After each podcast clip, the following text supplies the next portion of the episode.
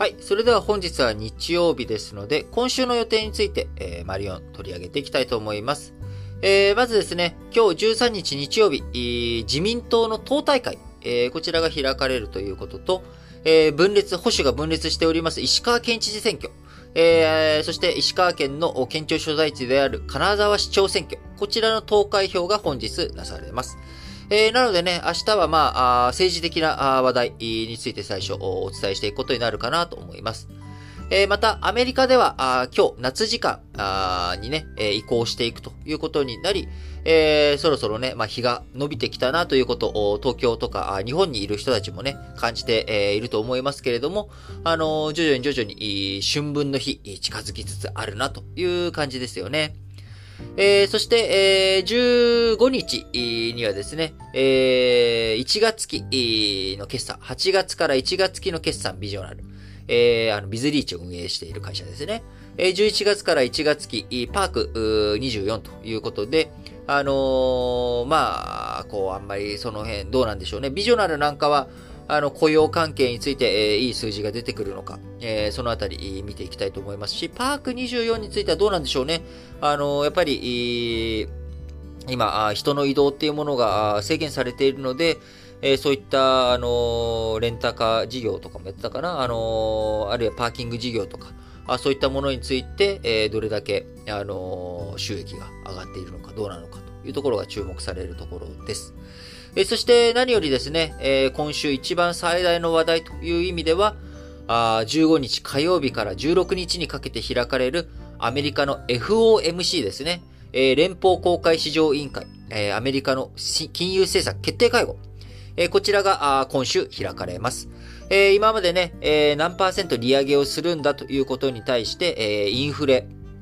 非常に強い勢いでアメリカのインフレが止まらないと。えー、最初はね、短期的で終わるんじゃないかというふうに見ていたけれども、とても短期的には終わりはしないぞということになってしまっており、えー、ついにね、パウエル議長も0.25%上げますと、上げ幅に明言というような状態になっています。えー、あまりにもインフレが激しく強まっているため、えー、いきなり0.25じゃなくて0.5上げるんじゃないか。えー、2段階引き上げるんじゃないかというような声が出ておりましたが、この前の議会での証言でパウエル議長0.25%引き上げるというふうに言いました。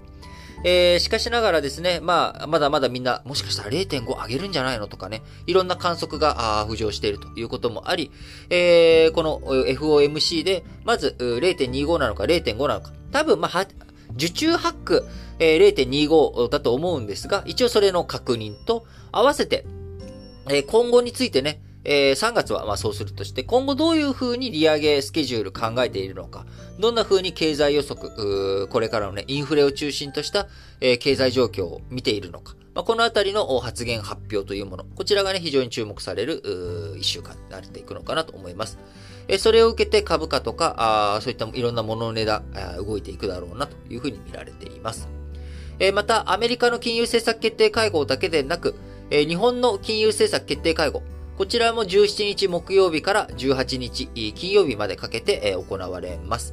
えー、こちらにおいてもですね、えー、日本、まあ、インフレのね、えー、勢い、アメリカとか他の国と比べたら弱いというところですが、今足元、原油価格とかエネルギー価格の高騰、こういったものを受けて、非常に足元、いろんなものの価格が上がってきています。えー、原材料高、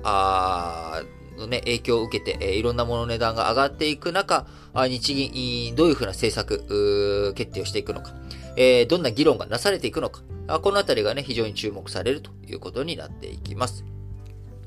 えー、政治向きについてはですね、あ、ごめんなさい、経済向きの話、もう一個しておくと、えー、16日水曜日に、えー、春と、あの、賃上げ、えー、闘争の集中回答日ということで、すでにこの新聞解説ながら聞きでも、えー、自動車大手、トヨタ、日産、ホンダがね、満額回答をすでに先行して、えー、やってるよという話はお伝えしておりますが、えー、春闘集中回答日、今週あるということで、全体の賃上げ、えー、自動車産業とか以外にも賃上げの波がどこまで広がっているのか、どうなのかというところがね、注目されるポイントかなというふうに思います。えー、また政治向きの話としてはですね、えー、16日水曜日に北大西洋条約機構 NATO の国防大臣理事会、えこちらがブリュッセルで開かれるということで、え改めて、えウクライナ情勢、え、どういう風になっていくのか、あしっかりとね、見ていく必要があるなと思います。え、そして17日木曜日にはですね、あの、去年、えー、2021年12月1日に、えー、20歳のお誕生日を迎えました、えー、天皇皇后両陛下の長子、長女であらせられる愛子様、えー、青年になって初めての記者会見、え、こちら17日木曜日に、記者会見を開かれます。え、どのようなね、え、メッセージ、出されていくのか、どのようなあお顔、表情で、え、どのようなね、表情でお話しされていくのか非常に注目されるところであります。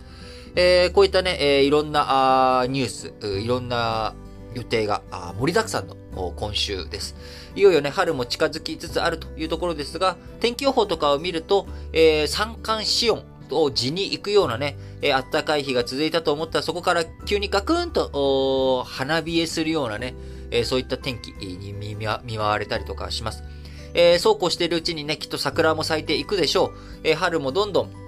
えー、日も伸びて、えー、気持ちいい陽気がどんどん三寒四温を経て、えー、広がっていくでしょう。しかしながら世界の不安定、えー、経済の先行きの見通しの立たなさ、あるいは、国際環境、安全保障の問題、えー、中国の問題、ロシアの問題、北朝鮮の問題、えー、日韓関係どうするんだということで、えー、今年まだまだあいろんなところで不安定、えー、はびこる状況だと思います。えー、そういった状況の中ね、えー、欠かさずこの新聞解説ながら聞きでは、あ中立的な立場でなるべく物事をフラットに見ていこう。えー、フラットに見つついろんな情報、えー、そのね、新聞をただ紙面を表面舐めて見るだけでは気づけない、わからないこと、えー、こういったことをね、しっかりと皆さんにお届け、えすべく、え一生懸命やっていきたいと思っておりますので、え引き続き、今週もどうぞよろしくお願いいたします。